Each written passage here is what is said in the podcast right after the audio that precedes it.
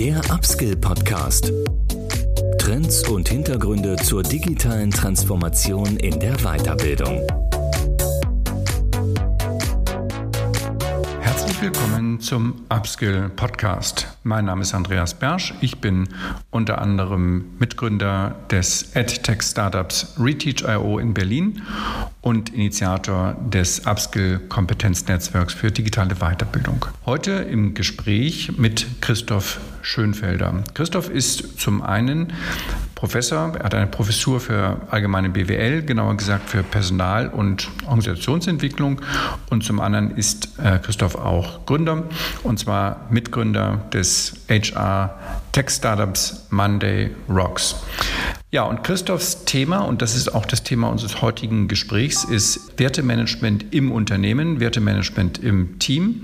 Das klang für mich auch erstmal kompliziert, aber dann im Vorgespräch habe ich gesehen, wie unglaublich spannend das ganze Thema ist. In welche Richtung müssen sich Organisationen heute entwickeln, um neue Mitarbeiter zu gewinnen und Mitarbeiter zu binden. Viele, viele gute ähm, Insights von Christoph, viele praktische Tipps. Ich habe viel gelernt und ich glaube, ich kann euch das wirklich sehr empfehlen. Bleibt bis zum Ende dabei. Viel Spaß jetzt im Gespräch mit Christoph Schönfelder von Monday Rocks. Moin Christoph. Hallo. Danke, dass du Zeit hast für unser Podcast-Gespräch. Hallo Andreas, vielen Dank für die Einladung. Ich freue mich, dass du da bist. Wir sehen uns jetzt virtuell. Du hast in deinem Hintergrund äh, schon den Schriftzug Monday Rocks stehen. Vielleicht stellst du dich ganz kurz vor und wofür steht Monday Rocks und was machst du eigentlich so sonst im beruflichen Leben? Perfekt, danke Andreas. Mache ich gerne. Genau, mein Name ist Christoph Schönfeller und ich versuche für mich zwei Kontexte zu verbinden. Das ist Theorie und das ist Praxis. Ich finde beide Themenkomplexe äh, unheimlich rockig. Äh, die finde ich spannend, äh, mich damit auseinanderzusetzen, nämlich in der Theorie in meiner Professur äh, mit dem Schwerpunkt Personal- und Organisationsentwickler. Ich gehe da der Frage nach, wie müssen sich Organisationen aufstellen, um einfach zukunftsfähig zu sein. Und ich mag es und feiere das auch sehr, wenn sich Gedanken materialisieren, also wenn wir auch in der Praxis unterwegs sind.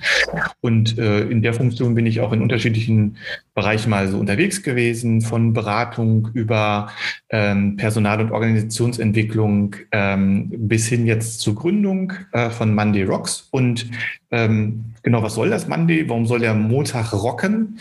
Ähm, ich glaube, dass das ganz zentral ist. Das wäre so unser Wunsch, den wir auch einfach formulieren ähm, dass wir mehr Spaß in dem haben, was wir täglich tun. Und wenn wir uns das ansehen, es gibt so Studien, die dann einfach belegen, montags morgens oder die, der Schlaf auch von Sonntag auf Montag ist so der unruhigste und die meisten Herzinfarkte entstehen montags morgens zwischen 10 und 11 Uhr.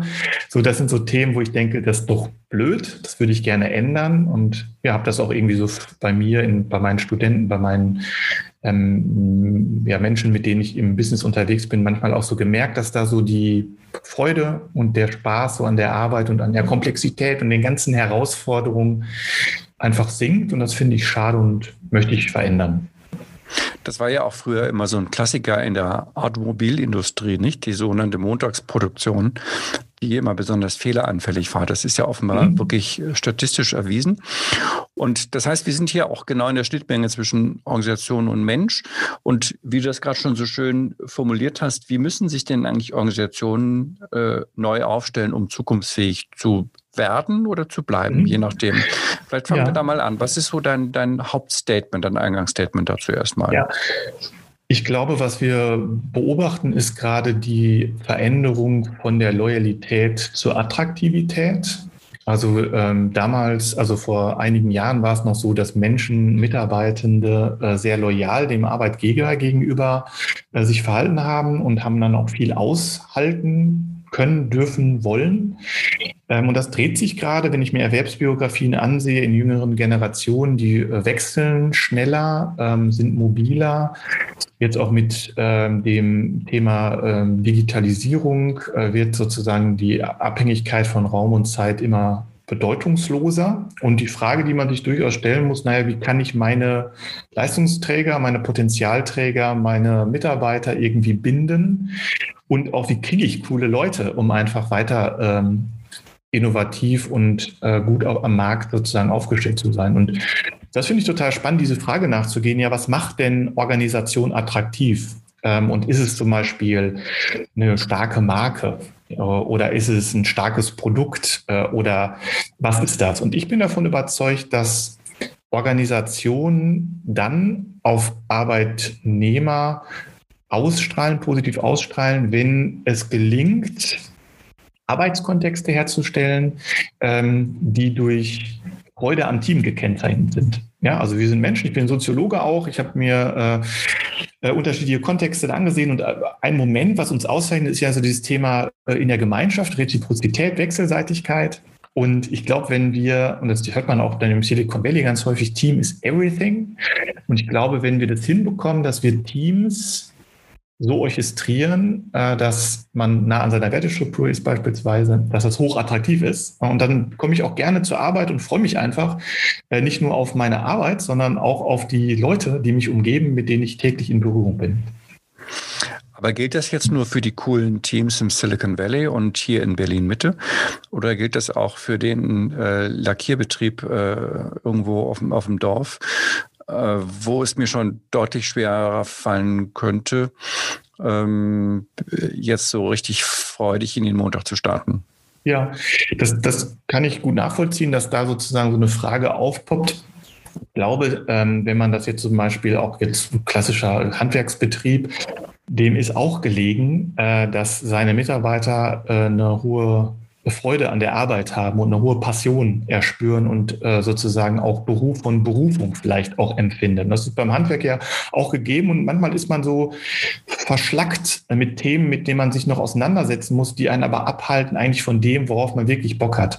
Und da nochmal in die Sensorik zu gehen, zu sagen, naja, was ist denn wirklich jetzt zentral und was kann ich zum Beispiel auch anders teilen, also meine Arbeit, wie kann ich die anders aufteilen äh, und da sozusagen die Möglichkeit schaffen, dass jeder ein Stück weit näher an seiner Wertestruktur und an seiner eigenen Passion heranrobbt, äh, zahlt dann immer ein, egal ob das jetzt äh, große Companies sind oder attraktive Companies sind, in Anführungsstrichen attraktiv, ähm, oder welcher Region die unterwegs sind. Ich glaube, dass das was ist, was jede Organisation machen muss, um konkurrenzfähig zu bleiben, weil die Frage ist halt, wie binde ich Menschen an mich und zwar freudig an mich. Ich kann die ja nicht irgendwie per Handstelle an mich binden. Ähm, das ist dann immer sehr, sehr unattraktiv und äh, da ist zum Beispiel das ganz spannend, in großen Companies zum Beispiel zu beobachten, dass die sagen, naja, wir haben das große Problem, wir zahlen zu gut. Also manchmal höre ich das so, wenn ich da berate und dann, dann binden die die Leute so stark an die Organisation, dass die dann gar nicht mehr so die Freiheit spüren, auch mal zu wechseln und mutig zu sein.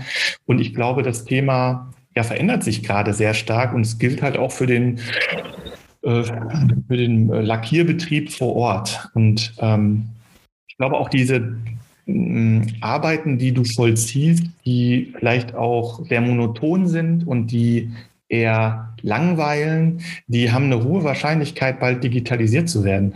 Äh, also die sind wahrscheinlich im Arbeitsprozessen weg. Und du hattest das ja auch von der Automobilindustrie zum Beispiel äh, das Beispiel genannt vom Montags. Ähm, und da haben wir zum Beispiel solche Entwicklungen, dass es immer weniger um Passion und Leidenschaft geht und immer mehr ähm, Robotik und äh, ähm, ja, Algorithmen Einzug halten. Und da ist ja die Frage so, strahlt das Attraktivität aus? Wenn ja, in welchem Bereich und wie kann ich das sozusagen integrieren? Und ich glaube, es ist immer ähm, der Mensch und das Team, ähm, die entscheidend sind für Erfolg oder Misserfolg. Und der Malerbetrieb oder der Lackierbetrieb wird erfolgreich sein, wenn es ein Team hat, was ähm, sich gegenseitig wertschätzt äh, in dem, was es tut. Und dafür ist es einfach notwendig, zum Beispiel auch zu wissen, welche Werte tragen denn meine Kollegen oder für welche Werte stehen auch wir als Organisation.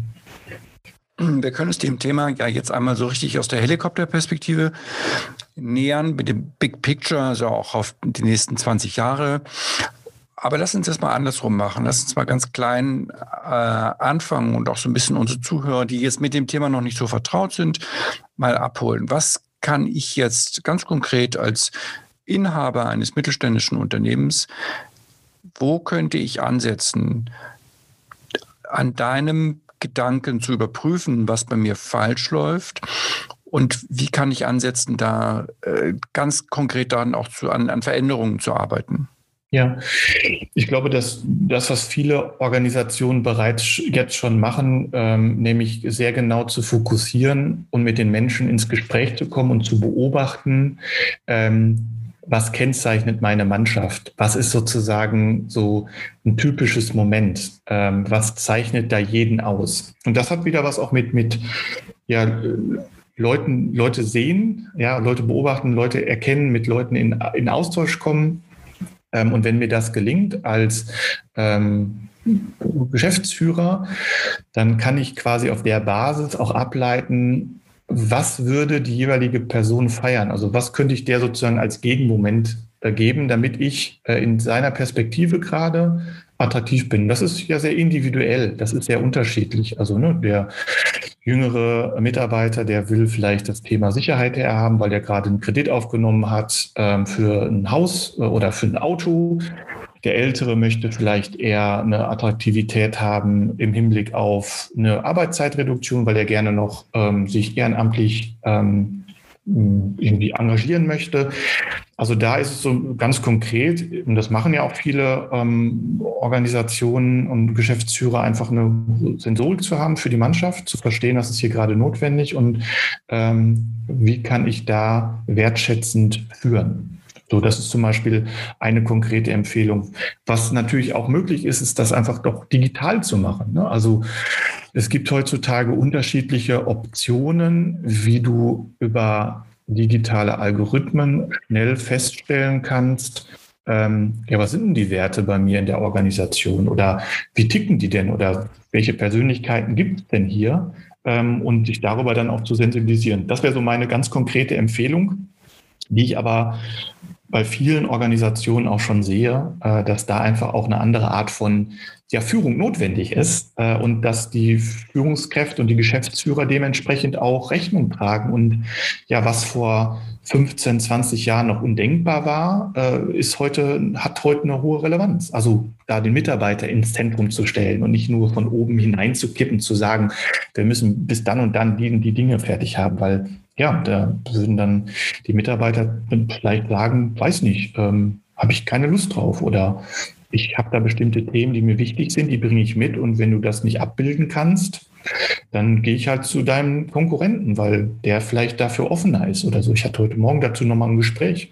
Fand ich auch ganz spannend. So Bewerbungsgespräche beim ITler, der dann auch von sich aus sagte, total spannend, wie sich das bei uns jetzt auch verändert hat. Ne? Wie, wie, ich mich noch beworben habe, der war so Mitte 40 und wie sich jetzt die jungen Menschen bewerben und die kommen mit einem ganz anderen Selbstbewusstsein rein. Und das zu sehen und dem auch Rechnung zu tragen äh, und das zu verstehen, dass das einfach wichtig ist für die jungen Leute beispielsweise, äh, dann ist es, glaube ich, hilfreich, da das mit zu integrieren in den mhm. Arbeitskontext. Das, mhm, das, Thema Daten ist super spannend, da kommen wir auch gleich nochmal zu. Lass uns nochmal mhm. ganz kurz beim, beim Status quo bleiben. Also in der Tat, du hast ja schon beschrieben, ich glaube, früher war so dass mh, die Wertschätzung des, des Arbeitnehmers eine andere. Ich meine jetzt nicht nur 100 Jahre zurückgehen, sondern wie du gesagt hast, 10, 15 Jahre. Ja. Ich, ähm, ich selbst sehe mich da auch manchmal ein bisschen selbstkritisch, dass ich da vielleicht noch ein zu zu tradiertes Bild eigentlich habe von, von Führung und, und Wertschätzen führen. Was ist denn jetzt mal empirisch, was ist denn deine Beobachtung? Lässt sich das wirklich schon messen, dass sich dort etwas verändert hat? Oder sind das nur Trends, über die wir alle nur gerade wieder äh, reden, aber in, in, der, in der Wirklichkeit, gerade im Mittelstand, ist das noch nicht angekommen, wo ja doch im Mittelstand doch vieles noch sehr patriarchisch ist, nicht? Also der, mhm. der oft ja dann auch männlich, nicht immer, aber überwiegend männlicher Inhaber. Ähm, und wenn dann eben neues äh, Kaffeetassenset bestellt werden soll, dann muss der das eben absegnen. Mhm. Also ich glaube schon, dass es natürlich auch im Mittelstand noch ähm, viele Organisationen gibt, die auch nach traditionellen und tradierten Mustern agieren. Ich beobachte aber durchaus, dass ähm, da häufig einfach auch der Schmerz größer wird äh, und man erkennt, dass es sich jetzt verändert in der Organisation dahingehend, dass es nicht mehr notwendig ist, Prozesse zu optimieren, und da ist es einfach hilfreich, irgendwie Vorgaben zu geben auch und, und Taktzahlen vorzugeben und Produktionszahlen und Qualitätskennzahlen, sondern es geht eher darum zu sagen, ähm, wie kann ich Innovation ähm, entwickeln. Und bei Innovation ist zum Beispiel die Vorgabe oder auch so, so, so eine sehr, sehr starke Einsteuerung nicht förderlich. Ja, ich kann nämlich bei dem Thema Innovation, bei Kreativität, kann ich nicht von außen sagen, so meine Leute, heute sind wir mal extrem kreativ, ich hätte gerne mal wieder neue Produkte. So geht das ja nicht, sondern das ist sozusagen ein Produkt einer Rahmung, die ich erstmal schaffen muss. Und eine Rahmung ist zum Beispiel oder ein Kennzeichen der Rahmung ist Vertrauen oder auch das Thema Unterschiedlichkeit aushalten, also mit Diversität umgehen lernen. Und ich glaube, dass das einfach dann auch so Themen sind, die dann auch im Mittelstand auf poppen, weil man merkt, naja, so richtig konkurrenzfähig bin ich nicht mehr. Die anderen sind irgendwie innovativer oder die bringen neue Produkte in einer anderen Güte und gehen in andere Märkte und erweitern sich, erarbeiten was zusammen mit dem äh, Konsumenten. Ja, dann so eine Prosumentenschaft entsteht auf einmal, dass Konsument und Produzent verschmelzen und dann erkennt man in äh, geringeren Umsatzzahlen, äh, Mensch, irgendwie müssen wir uns auch weiterentwickeln und wir haben dann die Herausforderung, wie. Ja, und ich kann das auch konkret, zum Beispiel äh, war ich sehr überrascht bei einem Studenten, der mir am Anfang des Semesters sagte, er ist total begeisterter Mitarbeiter der Firma X. Die haben Unterlegscheiben produziert und der war eher mega happy und sagte, in jedem Auto, also in jedem 911er sind Unterlegscheiben von uns und hatte total die Power, ja, und war, hatte einen Werkstolz wahnsinnig. Und in, innerhalb eines Semesters am Ende äh, ist seine ganze Unternehmung abgewickelt worden, die ganze Unternehmung. Innerhalb von sechs Wochen äh, ist das sozusagen runtergegangen. Also innerhalb von sechs Wochen wurden alle Aufträge storniert, weil einfach aus anderen Märkten eine höhere Qualität zum günstigen Preis sozusagen das Ergebnis war. Ähm, und dann sind 80 Jahre Firmengeschichte innerhalb von einigen Monaten ähm, weg gewesen. Und ich meine, das ist was, was durchaus auch Mittelstand merkt und sieht und auch erkennt ähm, und da dann sozusagen auch die Notwendigkeit sieht, naja, okay, also weiß ich nicht, dieses ganze Thema Mitarbeiterzentrierung, hm, keine Ahnung, weiß ich nicht, aber ich will halt weiterhin unternehmerisch handeln und dafür ist eine wichtige Voraussetzung, irgendwie mehr Einnahmen zu haben als Ausgaben. Und ich glaube, da setzt sich dann sozusagen auch wieder äh, so eine Idee dann durch, zu sagen, okay, wenn es um Innovation geht, das kriege ich halt nicht mit klaren Anweisungen hin, sondern ich muss da eine andere Art von Rahmung schaffen. Ich brauche da vielleicht auch eine andere, eine, eine Kombination anderer Perspektiven, die ich mhm. vielleicht noch nicht hatte. Und da muss ich dann wieder Leute integrieren aus, aus anderen Kontexten. Dann das lass uns auch mal, schon. Mhm. mhm. Dann lass uns doch mal auf das Thema Messbarkeit jetzt, jetzt kommen. Da hast du ja auch eine, eine gewisse These offenbar, äh, Daten, mhm. weil vieles von dem, also meine These wäre jetzt, wenn ich das an den Umsatzzahlen merke, dann ist es vielleicht schon fast zu spät. Das hast du ja auch gerade am Beispiel eigentlich äh, gesagt. Ähm, vieles von dem, was du jetzt gerade beschrieben hast, sind ja weiche Faktoren. Nicht? Innovationspotenzial, Kreativität, ähm, auch Kollegialität, äh, Teamfähigkeit und so weiter. Wie lässt sich denn das jetzt sozusagen ähm, in einem Datenmodell abbilden, ähm, um dann vielleicht auch erstmal einen, einen Status Quo zu machen, vielleicht auch eine mhm. Historie zu machen und, und lässt sich das dann irgendwie auch benchmarken? Also wie kann ich dann dann auch mhm. feststellen, wie kann ich dann meine Organisation dann überhaupt verorten? Ja, ich glaube, ganz wichtig ist das, was du sozusagen jetzt schon komplett mitdenkst und dafür eine Offenheit hast, nämlich zu, überhaupt zu überlegen, woher bekomme ich Daten, um Entscheidungen zu fundieren, auch unternehmerische Entscheidungen zu fundieren, die vor zehn Jahren noch irgendwie ziemlich weich waren. Also ne, das Thema beispielsweise Ideenmanagement oder das Thema Handlungstransfer, also von der Idee zur Umsetzung. Wie schnell schaffen wir das denn? Und da ist es einfach, da hat man auch intern viele Möglichkeiten, einfach Daten zu sammeln und zu gucken, okay, welche Produkte habe ich, wie lange brauche ich das, bis ich von der ersten Idee bis zur Umsetzung, bis zur Marktreife ähm, das Thema Ideenmanagement. Ja, wie viele Ideen habe ich denn? Habe ich überhaupt ein Ideenmanagement? Hab, kann ich das sozusagen digital tracken? Von wem, aus welchem Bereich kommen denn die meisten Ideen? Mit welcher Güte? Wie wird das bewertet innerhalb von der Organisation?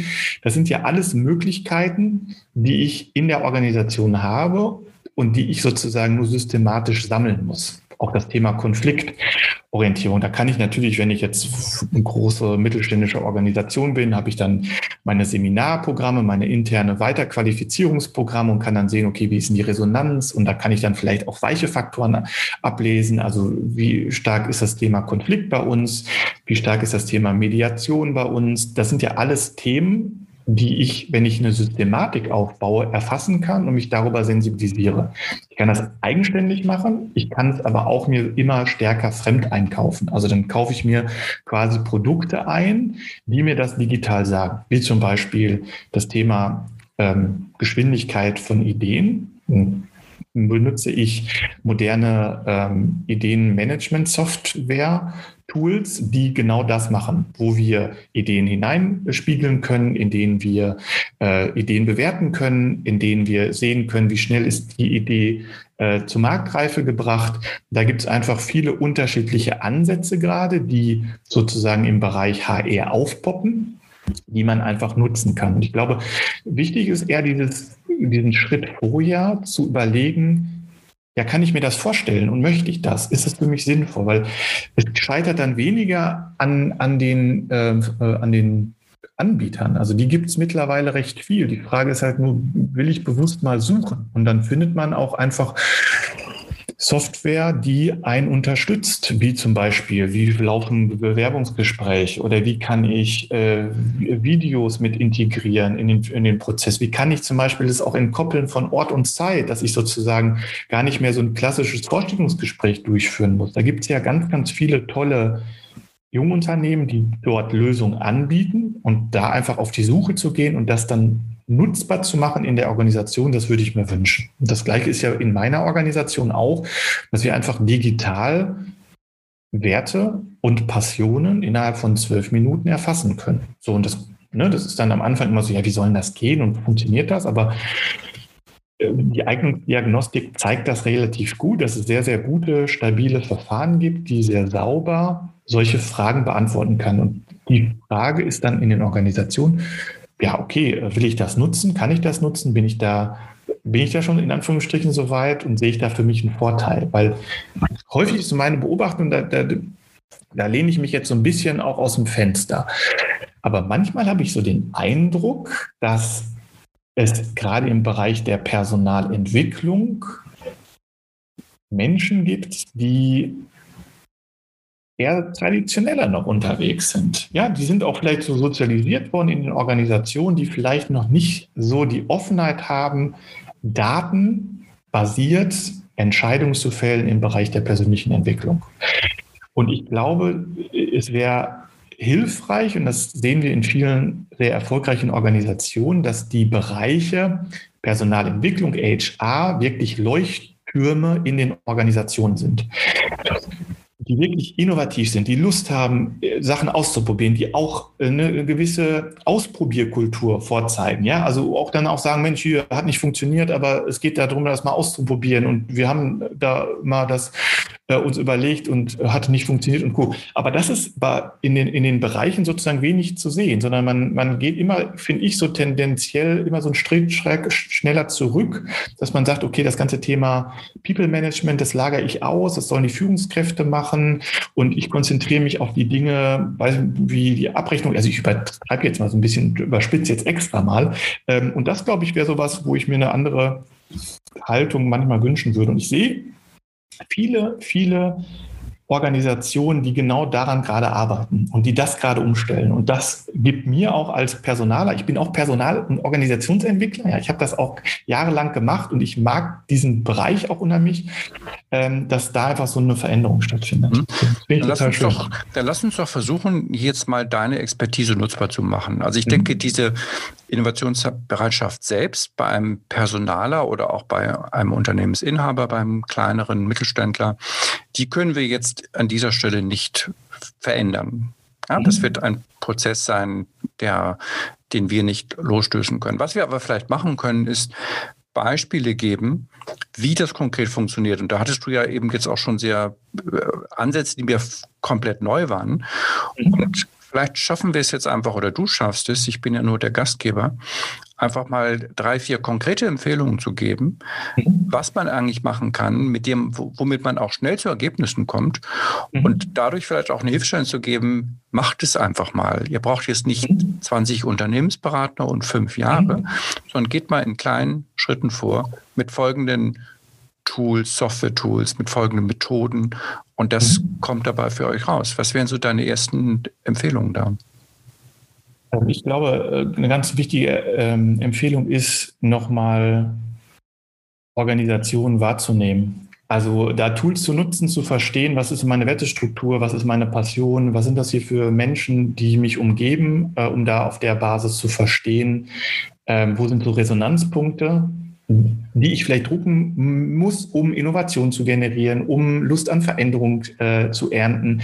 Ja, ich glaube, das ist einfach hilfreich, nochmal reinzugehen. Und da gibt es beispielsweise ähm, ja, Software, die das relativ schnell ermöglicht, ohne einen großen Aufwand. Ja, also, ich, also meine Rock zum Beispiel, wir, wir, machen sowas, ja, aber es ist nicht nur wir, sondern es gibt andere Organisationen, die einfach ähm, schnell Themen in der Organisation erfassen. Oder auch das Thema äh, Talentmanagement, ähm, das Thema Recruitment. Da gibt es einfach ganz, ganz tolle Anbieter. Und da würde ich zum Beispiel immer allen Leuten empfehlen, schaut doch mal auf die, auf die unterschiedlichen Messen, schaut mal in den Bereich ähm, der HR Awards, was da gerade an Jungunternehmen wächst und wer da sozusagen prämiert wird. Und da gibt es ganz, ganz tolle Entwicklungen, wie ich zum Beispiel auch weiß nicht, Präsentationsschulungen äh, digital durchführen kann und da einfach sozusagen mir ein Algorithmus hilft,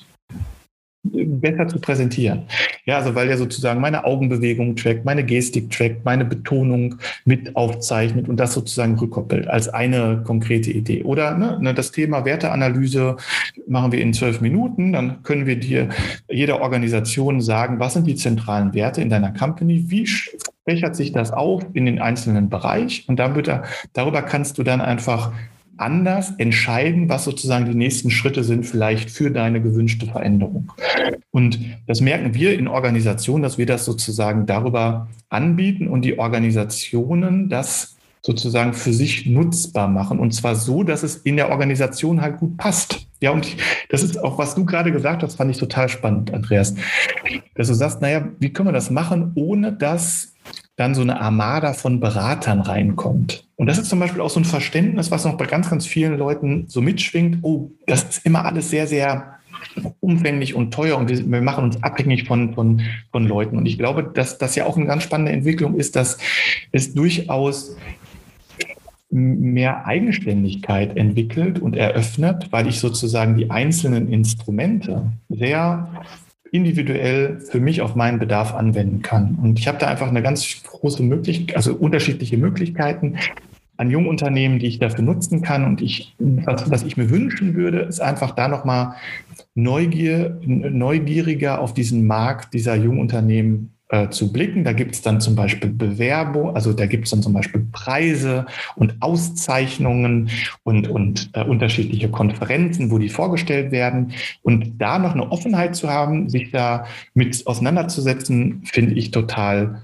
sinnvoll und wäre auf jeden Fall auch meine Empfehlung. Und ja.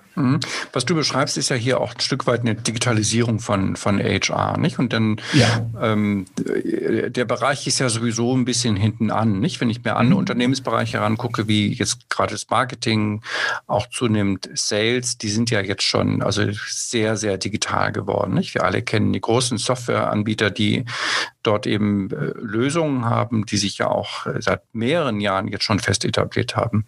Ja. Im Bereich HR fängt das ja irgendwie irgendwie erst an, ist so ein bisschen meine Wahrnehmung. Ähm, warum ist das so schwierig? Also ist es die fehlende Innovationsbereitschaft bei den Zuständigen, also bei mhm. den, bei den HR-Verantwortlichen, dass die vielleicht noch nicht so digital sind, vielleicht sind sie auch nicht so jung wie die Kollegen im Marketing. also im Marketing sind die Kollegen nach meiner Wahrnehmung doch deutlich jünger nicht? und deshalb auch technologieaffiner. Ähm, liegt es daran oder liegt es einfach daran, dass der ganze HR-Markt jetzt einfach erst eine Entwicklung ist und dass jetzt auch sehr schnell gehen wird? Was ist da so deine Beobachtung? Ja, ähm, also ich teile die Beobachtung auch, dass der Bereich HR äh, und Personalentwicklung ein Bereich ist, der sich jetzt gerade digitalisiert, ja, der sozusagen die Vorteile äh, von, von Algorithmen stärker einbindet und nutzt. Ähm, und ich glaube, das hat mehrere Gründe. Ähm, ich kann mir, also der eine, die eine Lesart wäre, dass wir es mit Menschen zu tun haben und wir ganz viele Besonderheiten haben äh, im europäischen Bereich, wenn es darum geht, personenbezogene Daten zu verarbeiten. Ja, da ist sozusagen sehr, sehr hohes, äh, also sehr, sehr hohes ähm, ähm, Niveau eingezogen, um sozusagen da keinen Schabernack mit zu betreiben. Und ähm, das ist zum Beispiel auch ein Punkt, der so ein Stück weit so dagegen arbeitet, dass man sagt, naja, ich nutze die Daten meiner Leute. Äh, das ist so ein Punkt. Ähm, das ist zum Beispiel in anderen in anderen Bereichen der Welt anders. In Amerika wird das viel stärker genutzt, das Thema Datenanalytics, als noch in Europa. Und dann gibt es auch eine sehr, sehr starke ähm, Unterscheidung. Also Frankreich ist wieder anders als Deutschland und England und Co. Also es ist eine sehr starke Differenzierung, was so eine gesetzliche Voraussetzung betrifft, um mit personenbezogenen Daten zu arbeiten. Ich glaube, das ist ein Punkt. Der zweite Punkt ist auch das, was du sagtest, nämlich das hat auch was vielleicht mit ähm, Generation zu tun, dass es häufig so ist, dass Leute im Bereich Personal Führung oder äh, HR-Leitung. Äh, Leute sind äh, sehr senior, weil natürlich auch das ganze Thema Arbeitsmodelle, Arbeitsverträge, äh, Entgelt und Co. steuern. Und das ist sozusagen immer noch ein Bereich, der ja sehr tradiert oder traditionell unterwegs ist. Und da ist sozusagen dann auch so eine Seniorität häufig gegeben. Und man kommt ähm, auch aus einer Situation heraus, also wenn ich mir die ähm, ja, die, die Sozialisation ansehe von Menschen im Bereich Personal, eher aus so weicheren ähm, Studiengänge oder aus, aus weicheren Bereichen. Ja, also es gibt auf der einen Seite viele Juristen, ja, die haben dann sozusagen sehr, sehr klares, äh, sehr, sehr klare Fokussierung auf so Arbeitszeitmodelle und haben da eine Klarheit, auch ne, Entgelt, Abrechnung und Co. Da hat so, es hat so was Vertrautes, da kann ich darauf vertrauen, dass es das alles immer 100 Prozent korrekt ist. Ich habe so eine andere Sprache, die kommen dann eher äh, ja, aus, aus Erwachsenenbildung, äh, vielleicht wenn man sich das im Bereich Personalentwicklung ansieht. Äh, und die äh, sind auch mit Verfahren groß geworden, die vielleicht weniger verzahlt sind. Ja, und die haben diese Sprache der BWL wenig kennengelernt. Das verändert sich jetzt sehr, sehr stark, auch in den letzten Jahrzehnten in den Ausbildungen. Da beobachte ich das, weil ich einfach auch Personal- und Organisationsentwickler bei mir an der Hochschule ausbilde, dass wir da einen sehr, sehr starken Fokus auch auf das Thema Datenanalytik setzen. Aber das ist so Bereich, der vielleicht bei den Entscheidern äh, noch nicht so stark ausgeprägt ist. Und das wären sozusagen so, so Bereiche, die, glaube ich, darauf einzahlen, warum es jetzt erst anfängt, dass der Bereich HR und auch im Bereich PE sich so digitalisiert. Man hat auch oft so, so einen Eindruck von, naja, also so, so eine Person ganzheitlich, Persönlichkeit zu beschreiben und, und auch die, was ist denen wichtig und was sind deren Beweggründe, das ist viel zu unique, viel zu einzigartig, als dass ich das irgendwie bündeln könnte. Und da muss man sagen, das stimmt so nicht mehr, sondern man kann das relativ schnell auf bestimmten Dimensionen auch erfassen und äh, damit dann halt auch arbeiten. Mhm. Du hast ja das Thema Datenschutz angeführt und, und ja auch letztendlich die Mitarbeiterfokussierung. Dann lass uns doch jetzt bei den Mitarbeitern in den, in den Fokus setzen. Und äh, mein Gedanke war jetzt eben, können wir denn nicht auch für den einzelnen Mitarbeiter hier einen, einen Vorteil sichtbar machen? Also wenn ich mal davon ausgehe, dass ein Mitarbeiter will sich ja auch verorten. Der will ja. sich nicht nur verorten, äh, was er verdient. Ja, das mhm. ist ja oft auch dann in Tarifverträgen festgeschrieben, sondern er will sich ja auch, auch in seinen Soft Skills verorten. Er will sich auch in seinen, ähm, in seinen Entwicklungschancen verorten. Auch Dinge, die du Total. angesprochen hast, Kreativität und so weiter. So lässt sich denn jetzt hier ein, ein, ein Datenmodell ähm, äh, denken, äh, wo jetzt auch der Mitarbeiter für sich eigentlich einen so persönlichen Nutzen, einen Vorteil sieht, dass dann dieses ganze Thema Datenschutz gar nicht mehr äh, der Bremser wird, sondern dass man sagt, alles klar, ich habe ja als Mitarbeiter einen riesigen Vorteil, ich mache da jetzt extrem gerne mit. Ja, äh, perfekt, Andreas. Äh, vielen Dank äh, für diese großartige Vorlage, weil ich glaube, und das würde ich sogar überspitzen, es, es wird kein Instrument in Resonanz kommen, wenn es keine Attraktivität für den Mitarbeiter hat. Aber das ist entscheidend. Ich kann heutzutage nichts mehr machen, ohne dass der Mitarbeiter davon Vorteil für sich hat. Und genau das ist das Thema. Wenn ich zum Beispiel das Thema ähm, Werte und Passion fokussiere, dann ist das Ergebnis immer eine, eine Auswertung, die mir hilft, nochmal stärker zu erfahren, was kennzeichnet mich, was ist mir wichtig und wie muss ich meine Arbeitsrahmung gestalten, um noch mehr an meiner Wertestruktur äh, sozusagen ähm, ranzukommen und darüber dann glücklicher zu werden? Oder wie kann ich meine Dinge, die mir wichtig sind, berücksichtigen im Arbeitskontext? Weil wenn ich das berücksichtige, zahlt das wieder ein auch auf Zufriedenheit oder auch auf Motivation. Und ich glaube, nur wenn ich beides mitdenke, also ich muss den Mitarbeiter fokussieren und ich muss das Team fokussieren und ich muss die Organisation fokussieren. Also diese drei Bereiche sind für mich immer zentral. Und wenn die einzeln separat laufen und nicht vernetzt, dann ist das nicht erfolgreich. Das ist so mein, meine Feststellung äh, oder meine Beobachtung auch am Markt, äh, auch bei vielen, vielen ähm, Jungunternehmen, äh, die da einen sehr starken Fokus machen. Also wer wird erfolgreich? Diejenigen, die immer einen Vorteil generieren, äh, konkret für den Beteiligten, also für den Menschen. Das kann zum Beispiel auch der Bewerber sein. Also wenn ich im Bewerbungsprozess keinen Vorteil generiere für den Bewerber, dann äh, wird er das nicht implementieren, dann wird er das nicht annehmen, das Instrument. Und es darf halt nicht nur heutzutage in so einer, ähm, in so einer Ungewichtung sein, sondern die Selbstbewusst das Selbstbewusstsein der Menschen in den Organisationen wächst. Das finde ich auch spannend. Äh, und es ist da durchaus auch der Bedarf da, immer wieder auch die Dinge, die man tut, zu hinterfragen und zu sagen, so, wo ist mein Mehrwert? Wie, wie zahlt denn das jetzt irgendwie ein? Warum ist das attraktiv für mich? Und wenn das nicht der Fall ist, dann werden die Menschen auch relativ klar und sagen, weiß ich nicht, finde ich nicht gut, habe ich keine Lust drauf. Entweder du, du veränderst das oder ich gehe. Ich überspitze jetzt vielleicht so ein bisschen, so, so stark ist so eine Veränderung jetzt bei den ein oder anderen nicht der Fall. Aber so von der Grundtendenz ist es schon so, dass es ganz, ganz wichtig ist, wenn ich Analysen fahre, wenn ich Befragung vollziehe, dann muss das Ergebnis immer einen Mehrwert schaffen für die Organisationsmitglieder. Weil wenn das nicht da ist, dann fragt sich das Mitglied ja, warum soll ich denn das machen? Das strengt mich ja an. Ja, und das, glaube ich, ist äh, ein ganz, ganz wichtiger Punkt, den du da angesprochen hast. Aber dann fehlt es ja an den Instrumenten, nicht? Also wenn ich das jetzt mal in eine Analogie bringe zum, mhm. zum Impfpass oder zur digitalen Patientenakte, das gehört ja mir. Ja, das heißt, meine Patientenakte, die nehme ich ja durch mein Leben mit, egal bei welchem Arzt ich bin. Mhm. Und das fehlt ja hier offenbar, nicht? Also hier fehlt ja eigentlich jetzt sozusagen die, die Werteakte ähm, die, wenn ich jetzt in, meinem, in, meiner Berufs-, in meiner beruflichen Karriere zehn Stationen habe, die ich von Arbeitgeber A zu B mitnehme, äh, und, und die mir gehört, nicht mit der ich dann auch arbeiten kann, das müsste doch eigentlich ein, natürlich werden wir das jetzt nicht entwickeln können, aber das müsste doch eigentlich ein, ein Instrument sein, ähm, um den einzelnen da, den einzelnen Mitarbeiter, die einzelnen Mitarbeiterinnen auch zu motivieren. Ja, also das ist ein ganz spannender Punkt. Äh, darüber würde sich auf jeden Fall lohnen, mal drüber nachzudenken, wie man das ähm, sozusagen in so eine Zeitlichkeit äh, bekommt. Unsere Lösung ist ganz klar, dass du diese Werte, die du hast, immer wieder teilst, auch mit den Gruppen, mit denen du neu unterwegs bist, um einfach dich da zu zeigen und da zu sagen, okay, äh, guck mal, das sind meine Werte, die sind für mich wichtig. Bei mir ist das zum Beispiel Abenteuer und Freiheit.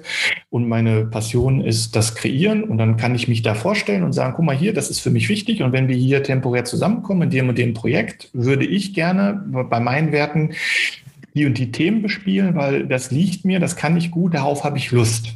Und ich glaube, das ist schon mal so der erste Punkt, dass ich diese Informationen mitnehme und in unterschiedliche Teams hineintrage. Ja, und es wäre natürlich dann auch ganz spannend, ne? Unternehmensgrenzen lösen sich immer stärker horizontal auf, dann auch zu sagen, okay, das sind so, es ist meine, meine Wertestruktur und die bringe ich auch ein hier in die Organisation. Und es gibt Organisationen, die zum Beispiel verstehen, was, ist so, was sind die Werte, was sind die Passionen meines Teams und wenn die im Rekrutierungsprozess sind, dann gucken die von außen nicht, was bringt der für Kompetenzen mit, sondern welche Art von Werte bringt der mit und kann der sozusagen so die Wertediversität im Team erweitern oder nicht. Und das finde ich zum Beispiel auch eine ganz interessante Entwicklung, dass, und das spielt so ein bisschen auch darauf ein, dass man so mehr versucht, die Informationen, die ich für, über mich gewonnen habe, in, in, auch vielleicht in Coachings oder Entwicklung oder was auch immer wieder mitzunehmen, zu bündeln und anderen Leuten äh, zur Verfügung zu stellen. Oder ne,